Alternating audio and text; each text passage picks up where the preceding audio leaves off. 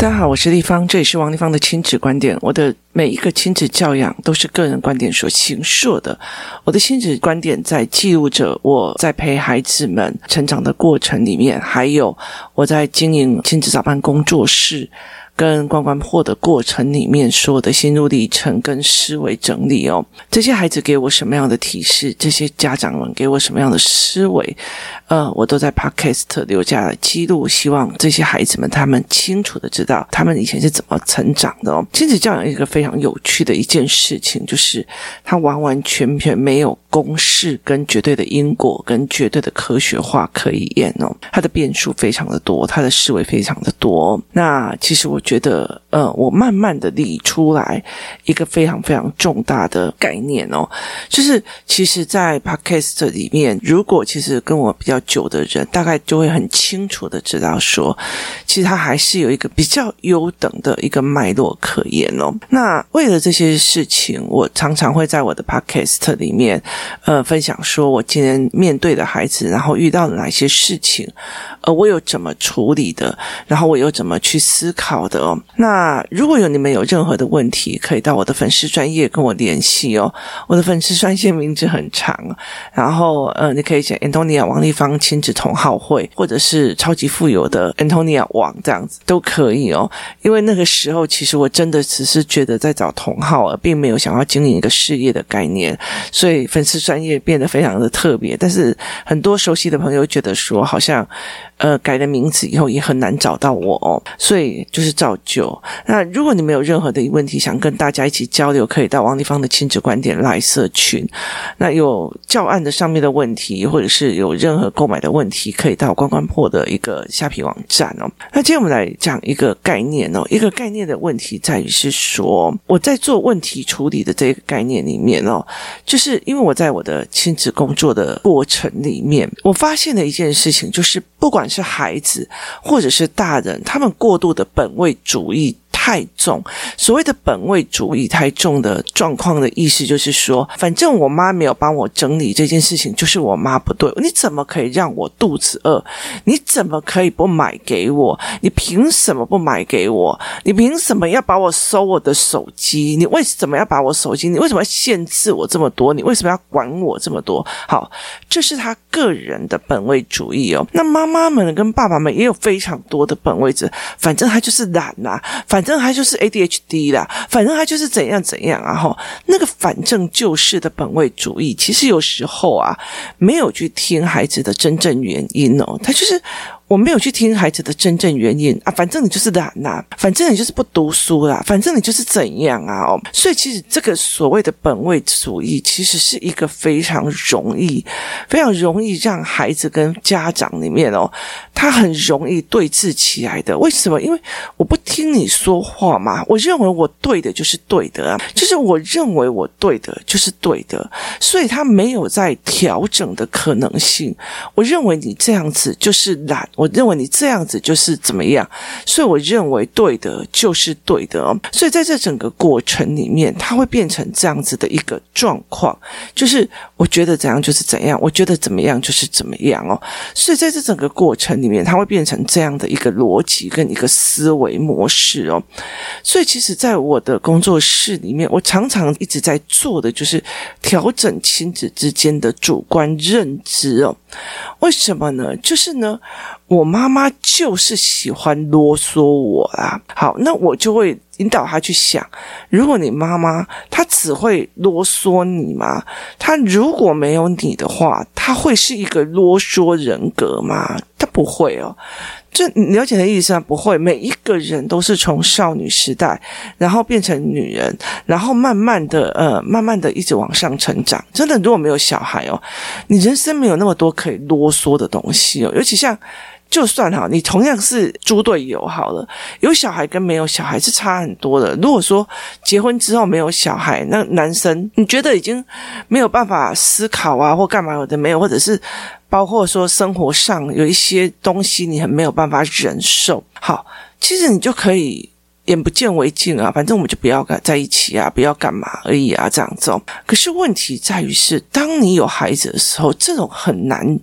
眼不见为净哦。像有一天晚上，那时候我在看一个 paper，然后我在看一个呃商业报告的文书这样子哦。然后呢，我在看的时候，我一边吹头发一边在看。那我儿子就眼巴巴的拿着呃扑克牌给我说：“妈妈，你可以陪我玩扑克牌吗？”那我就看着他，因为我右手在吹头发，左手在看 paper，然后我就跟他讲说：“哦，不好意思哦，妈妈想要就是读点东西这样子。”然后我我就看着他一脸非常非常的挫折哀怨的样子。那我就问他说：“那你为什么不要去找爸爸哦？”然后他就眼睛快要哭出来的说：“爸爸说我很烦哦。”那你你了解那意思吗？就是。如果这一个呃男人，我如果没有这个孩子，这个男人就哦那个东西哦，你那个姐妹很烦，我不想去。那你不想来就不想来啊，我就跟我这个姐妹去聊天，happy 快开心的跟什么一样。没有你还没在旁边臭脸，不是更好吗？哈，可是问题是他伤了孩子，这件事情就罪不可赦，你知道吗？就是你会觉得。记得比赛该玩容易耶，这样子，然后所以其实那个东西其实你会变得非常非常的没有办法去接受，所以妈妈一定是啰嗦的嘛？不是，她是因为你才开始啰嗦，她因为你开开始觉得她全身都是毛，为什么？因为你的所有一切就是这个妈妈的。呃，所谓的感同身受哦，所以它其实很难。那怎么去把这两个东西变成了一种所谓的调和？调和这一件事情也是一个非常重要的一件事哦。我怎么去让这个孩子理解？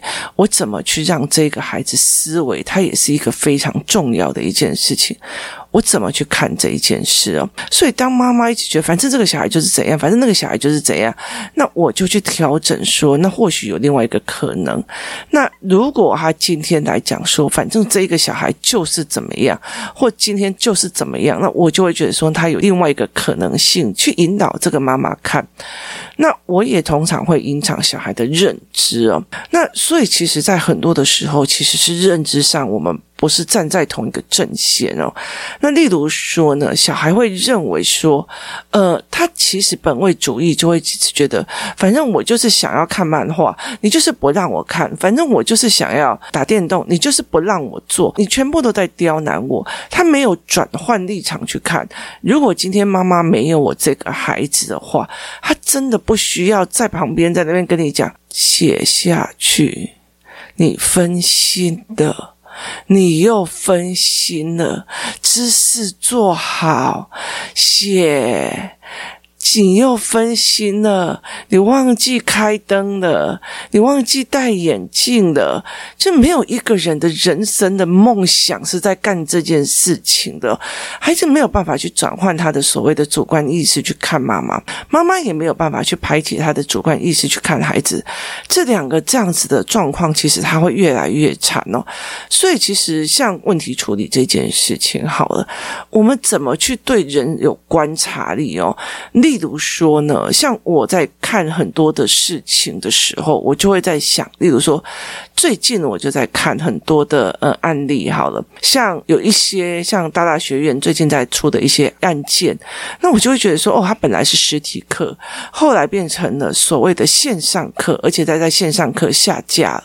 然后他下架之后呢，他下架之后，他做了一个东西叫做所谓的实战学院哦，就是有些人他们就在做。实战学院，所以其实我在看的是你们在整个所谓的就是教学的布局上面是怎么样去应应的市场在改变，在观察你们去怎么解决。例如说疫情的时候，疫情的时候有非常多的老师，他们并不知道怎么去做数位教学，然后怎么去做教学计划或教学的概念。好。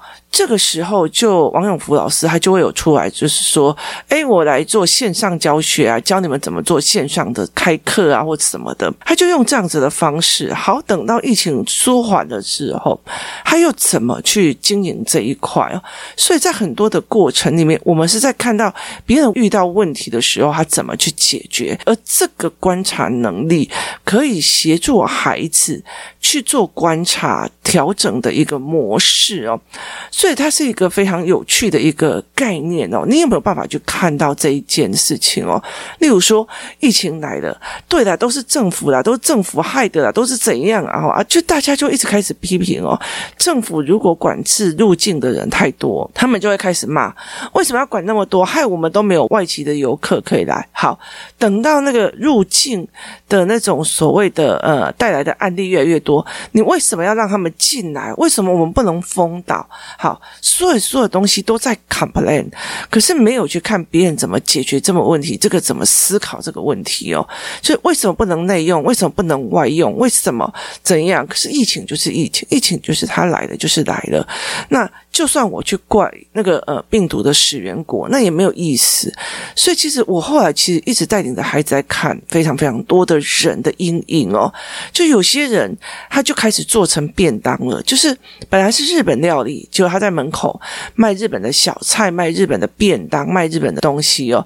然后我们家附近有一个餐厅，它是聚会的餐厅哦，例如说吃年夜饭呐、然后年菜呀、就是那种板豆的那种浙江菜吧。可是，因为他搬家以后，他搬到一个那种地下室去去啊，那我就觉得为什么要搬到那个地方去？可是疫情的时候，他就是拿了一个摊车，然后就在外面摆起了所谓的江浙菜的便当跟菜色哦。所以他们其实在用各种的方法因应，然后包括用 Uber Eat，然后用 f o o Panda。呃，哦，原来这一家已经有 f o o Panda 了，这个有有 Uber Eat 的。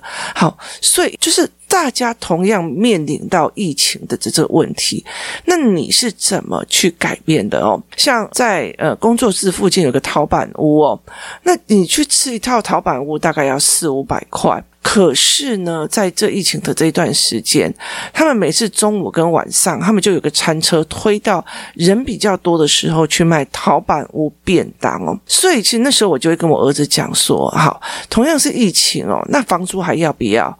房租还是要，那冷气啊、电费也还是要。可是越来越少人走进去吃了，那怎么办哦？你所有的成本都还是要的，所以他们想了一个方法：人不走进来，我走出去嘛，我推了一个。餐车出去卖陶板屋的所谓的便当哦，所以在这整个概念里面是非常有趣的哦。包括其实非常有趣的一件事情，就是台北是有一些所谓的商业区哦，中午人非常多。为什么？因为那些人就跑出来了，就是在办公室里面都跑出来了。可是晚上。他就没有人，因为他那边没有什么住家，所以其实还会有这样子的差别哦。就是你是怎么去想，那你晚上怎么办？同样的那个呃房租这么贵，可是你只有做两次跟一次的生意哦，所以那怎么去看这件事情？以前大部分的人就会哎约个吃下午茶，然后顺便讨论一下案子或者喝个咖啡。可是疫情过后就越来越少这样子，你很少去看到人家约着咖啡在谈呃。保险啊，谈案子啊，或干嘛的哦，就是呃，能够线上开会就线上开会，就这样结束了哦，所以它影响非常多的那。你的孩子怎么去看别人问题，在解决什么事情哦？所以，其实，在问题解决这个教案里面，我协助孩子去看什么？我协助孩子去看一下哦。同样一件事情，大人跟孩子的处理方式是一样的嘛？小孩想要一件商品的时候，他要怎么样去拿到那个商品呢？他们大部分都是用哭的、用吵的，一直鲁小爸爸妈妈，或者是用偷的。就是当所有的方式都不行的时候，他就会用偷的。所以很多人在问我说：“小孩偷窃的问题。”其实我会很常跟他讲，因为他们除了偷，没有其他的方法。就好像人饿到了一个极境的时候，你连神明上面的贡品，你都会去偷来吃哦。所以，但就是已经没有办法后面的办法了。其实，像很多的时候，就是父母没有办法去知道孩子到底问题在哪里，你就会开始暴打小孩，这也是一个思维模式哦。所以。他们没有办法，他们就会用偷的。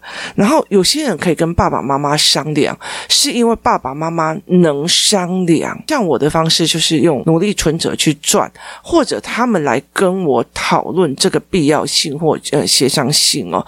所以其实我常常会用这样子的方式来带。好，所以小孩要一样东西的方式是这个样子。可是小孩有没有想过一件事情？爸爸妈妈想要一样东西的时候，他用的方法是什么？跟阿公鲁小马？他是跟阿公鲁小吗？还是在地上哭？还是觉得别人就应该给他？别人就应该给他的话，就只有去乞讨了。是手伸着，别人就要给他，用可怜的方式，用哭的方式，那就是乞讨的一个模式哦。所以其实后来在了解一件事情是，他们他们觉得大人好好哦，都可以自己去买他自己想要的东西。大人好好哦，想要什么就可以去买。大人好好哦，他都可以决定小孩。海的生死可以得到这个，不可以得到这个。他们会认为，我跟我妈妈想要买个 PS Four，那我妈妈的钱就会莫名其妙生出来哦，就好像妈妈们莫名其妙就从提款机生出钱的那个概念是一模一样的哦。所以小孩子的逻辑认知是这个样子哦。所以我在教案里面会开始引导小孩，或者是我在亲子工作室里面的课程、认知课程，会开始引导小孩是说。大人想要一个商品的时候，他们的解决方式是什么？那有些人的解决方式是，你看，我要从小一直读书，然后写字，然后培养到自己有一部分的能力了，甚至在业界里面要去一直在研究，例如说接触各样的孩子、各样的家长、各样的事情，去做了非常非常多的研究，去研究出来说，哎，怎么帮别人解决问题，而去获取金钱，然后才能够赚到足够的金钱。钱，然后我才能够去购买我想要的东西。也意思就是说，我这样才能够去购买我的东西。可是孩子不知道，孩子认为我们大人想要就掏钱出来买就好。他完全没有去看到这整个背后，包括你读书，包括你有学历，包括你有长到能力，包括你的人脉，包括你的应退进退，包括你的跟人家互动的模式，都是你赚取金钱的方式哦。所以孩子没有办法去理解这件事情。所以在这整个概念里面，我一直想要试图去让孩子理解的一件事情是。有时候你在看你的解决方式，这个东西看起来在小孩的状况是可以的，可是，在大人的状况是可以的吗？就是在大人的行为模式里面，在大人的呃人际关系里面，这个东西是 OK 的吗？所以你在用哭的方式，像我就哭哭是不是一个语言？他可不可以得到东西哦？所以我以前让我儿子像哭的要一样东西的时候，我会带他去金子店门门口，然后指着里面的金子说：“你妈妈需要那些，帮我用哭的哭来。”他就会觉得说，原来这个方式在成人的世界里面是不是一个解决问题的方法？所以我常常会去跟他讲说：好，这个水果店的阿公，他如果想要去买一杯饮料来喝，那他用的方法是什么？他用的方法是。卖他手上的水果，他必须每天早上非常早的起来开门营业去卖水果，这才是他的营业状况哦。那这个计程车司机先生，如果他想要去买一杯饮料或一个便当，请问他用的是什么方法？他用的是他必须要开车赚钱，而个开车的过程里面有包括了他怎么样去做这些事情。包括说，呃，我要考驾照，我小时候要不要认字？我要认字，我要学习，我还要会考到驾照，然后而且我还耐得住，我还耐得住心烦意乱哦，我耐得住脾气，要不然就是一直在跟别人，就是客人打架，OK，玩 gay 这样子哦。所以在这整个过程里面，怎么去协助孩子在想，哦，原来大人是这样在解决问题的，原来大人是在这样子弄的，那。大人想要做一件事情的时候，还有不同的解决方式。我会用这个教案里面协助孩子去思考，他为什么会这样子的去用。那这个东西也包括用另外一个角度去思维哦。我跟姐姐在吵架的时候，我妈妈做什么决策我都不爽。好，所以其实。大人在面对小孩吵架的时候，那你觉得妈妈应该要怎么做？应该要生气？你们吵架，你们敢给我乱吵？然后或者是妈妈也哭闹，只要你们两个在哭闹，我也跟着哭闹。然后你们两个尖叫，我也跟着尖叫。还是我要对小孩拥抱啊，呼呼啊，秀秀啊，然后拥抱他，然后爱他，然后亲他。那其实换一个角度来讲，如果你是妈妈，你应该用什么方法去面对你们两个的之间的吵架？哈，那其实我觉得很多的孩子会回答说：“妈妈就应该来抱我，就要安抚我，应该有听到吗？应该好。”可是工作室的小孩基本上不会这样子认为哦，他们大部分都会写就事论事，把事情搞清楚哦。你不需要安抚我，为什么？因为下一章非常非常的明显哦。你今天如果在外面看到别人哦，两个人在。打架或一个人在发飙，你真心觉得你会叫你的孩子去安抚他、拥抱他、爱他吗？是不可能的，你能闪多远就闪多远。甚至我会跟他讲：“哦，那个阿姨脾气不好，那个阿姨笑笑，在外面这种事情有必要跟人家吵成这一副德性哦？在家里可以跟着姐妹为了一块糖果吵得半死哦，然后出去外面你看到一个阿姨哦，为了那个人家缴错钱，把服务生羞得要死，你会讲一句何必呢？好。”可以在这个时候，那你应该要去据理力争，然后顺便也去骂一下服务员，说你怎么可以找错钱嘛？你怎么可以干嘛嘛？所以，其实，在孩子的处理方式，他觉得你要去拥抱他。拜托，如果真的是有人在路上发飙，我常常那时候在我儿子小的时候，我就会跑过去找着他说：“快点去拥抱那个阿姨，拥抱那个阿伯哦。”他说：“我不要，那好可怕，他们在打架。”诶，对，很可怕，他们在打架。那。真实的生活跟亲子的关系是一模一样的吗？它其实不一样哦。可是你会觉得说，哦，那可能是家庭啊，家庭你就应该要拥抱，就应该要干嘛？我跟你说哦。其实真正想想一件事情哦，我我觉得非常有趣的一件事情，当你真的在想的一件事情是，如果你今天，例如说，我今天遇到的一个就是合伙人或者是工作伙伴，然后帮我弄掉了很多的钱，好，我问你，我需要别人的拥抱哦，我老公帮我抱抱我，哎，那不要没关系啦，秀秀，还是说好。来，你资金缺多少？你现在问题出在哪里？我该怎么解决？我再怎么帮你？好，我现在找到什么一个方法可以帮你？我们现在还可以另辟哪一个方式可以减轻你的负担？我们现在还可以做哪些事情？其实哪一个才是你真的需要的？所以，所以就比较难听的。如果今天这个老公他遇到的事情回来了，然后。他真心要的只是哦，你好辛苦，你好累哦，你亏了好多钱，你知道？我跟你说，这个东西有酒家就可以办得到了，他他们就可以安抚你、安慰你，用很多事情。可是真正在。帮你解决问题是还亏多少钱？我们身上还有多少资金？我们还可以怎么去做？我们还可以怎么去用？那我们还可以再做这件事情，还是我们要另辟炉灶？例如像我可以回家去做另外一个工作，不要再做亲子教育这一块。好，但是不是有商有量可以去做思维？所以再想想看，真的，你每次遇到问题的时候，就只是要一个人，男人来拥抱你，或一个女人来拥抱你，然后亲亲，然后这件事情就好。好的嘛，没有，因为你心乱如麻，事情很多，然后可能被债主飙的要死，所以你其实最重要一件事情是有一个人有商有量可以跟你讨论，然后可以跟你把这件事情理清清楚。所以为什么工作室有很多的孩子会跟你讲说，当我的我跟我的姐妹吵架的时候，你不要拥抱我，你不要在那边尖叫哭，来把我们事情厘清清楚，把事情搞清楚，我们把事情跟问题还有认知错误给解。解决掉这件事情是最重要的，所以其实，在问题解决的这个教案里面，我处理的这一块的概念是：大人跟孩子的解决方法是一样的吗？当你可以从这里开始去引导别人怎么思考的时候，那我们接下来就有办法去引导说。哇，原来这一个呃企业也会遇到这样子的问题，所以它的解决方式是什么？然后原来那个企业也会遇到的这个问题，它解决问题是什么？像呃，我们家附近有一间松本清哦，他是在卖日本的产品的，我们很喜欢去那边买东西哦。那结果有一次，他在楼上，他的二楼就是一家蒙古烤肉店就烧掉了哦，所以那个时候我们就觉得说，哦，好可怜哦，那松本清的楼上整个烧掉。那那个时候经过那里的时候，你就会闻到所有东西都有一个烧焦的味道，所以松本清的所有的产品它也会变成这样。那我就跟我的儿子在讲说，我现在很想看到这些日本的企业他们是怎么处理的哦。所以他们整修了一段时，就是非常快速，因为你在那个时候你还是要付房租，你的人事还是在哦。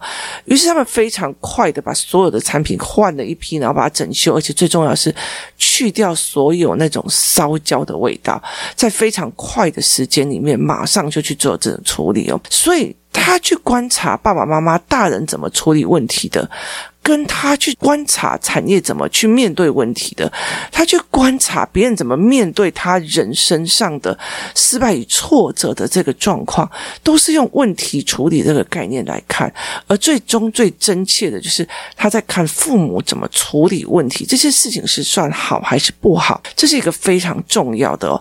即使到现在。如果你不讲，其实小孩也会在你的处理事情的里面去自己看到你怎么处理问题的，然后。无限制的脑补，无限制的脑补，他是怎么处理的？他是怎么干的？所以他们会无限制的去脑补这一件事情哦。所以在这整个概念里面，怎么去引导小孩去看到别人怎么处理问题的？啊，例如说，呃，阿嬷怎么处理问题的？谁怎么处理问题的？然后外公怎么处理问题的？谁怎么处理问题的？他会开始了解一件事情，每个人处理问题的能力都不一样，处理的方法也不一样，得到的效果跟后遗症也会不同。而这最重要的一个前提是，跳脱自己的问题需要别人来处理，而去观察每一个人，原来大人的处理方式完全跟我不一样。我希望大人处理的处理方式，其实弄在这个社会上。等我长大了以后再去看这个社会的时候，用的方式也不一样。他们会很快的去理解，而不是在于是他等到了他到了社会上，然后因为一点点小事又跟人家发飙的时候，又在怨恨这全世界人，没有人来安慰他，没有人来帮他，没有人来抱抱他。这件事情会让他的陷陷入了最忧郁的一个深渊里面。提供您参考这样的思维。今天谢谢大家收听，我们明天见。Thank you.